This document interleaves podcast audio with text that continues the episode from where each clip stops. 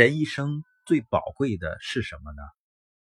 有一部电影，夫妻俩呢在灯光下很浪漫的在喝着红酒，老公呢是非常成功的企业家，老婆就问他：“你最珍惜的是什么？这一辈子？”老公沉思了片刻，说：“是我的成功。”后来呢，这个老婆离开了他，离开了优越的生活。缺爱的家再豪华，它也是冰冷的。人一生中最宝贵的是家人、伙伴间彼此的爱。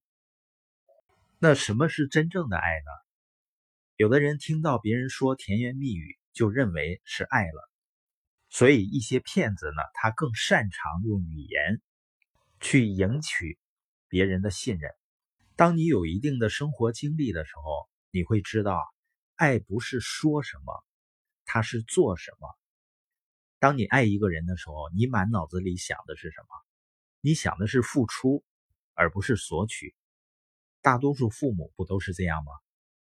如果一个人只是说的很好听，你更要去看一看他做的是什么。所以，一个人怎么能体现出对家人的爱呢？他愿意为家人更好的生活，去克服恐惧，去行动。即使条件很好，他也愿意自律去做该做的事情，而不是放纵自己去娱乐。这就是真正的爱。当我们真正知道爱是一种行为的时候，你就愿意冲出去迎接挑战，而不是龟缩在舒适区，担心别人对你的看法。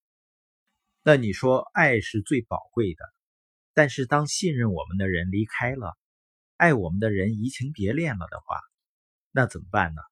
有的人呢就会痛苦不堪，不能自拔。实际出现这种情况呢，是一个人自控能力差的表现。能自控和自律的人，他不会因为别人的行为而陷入情绪的深渊。所以，我觉得一个孩子，或者说一个成人，真正的成长的过程，就是他变得越来越能自律，越来越能自控的过程。当一个人自我控制的能力越来越强，那就能够把幸福真正的掌握在自己手里，在生活中的幸福感就变成由自己掌控的，而不是别人的行为决定的了。要训练自己的自控能力，实际上也很简单，就像我们昨天直播里讲的高效能人士的秘密，我们只需要每天把第二天应该做的。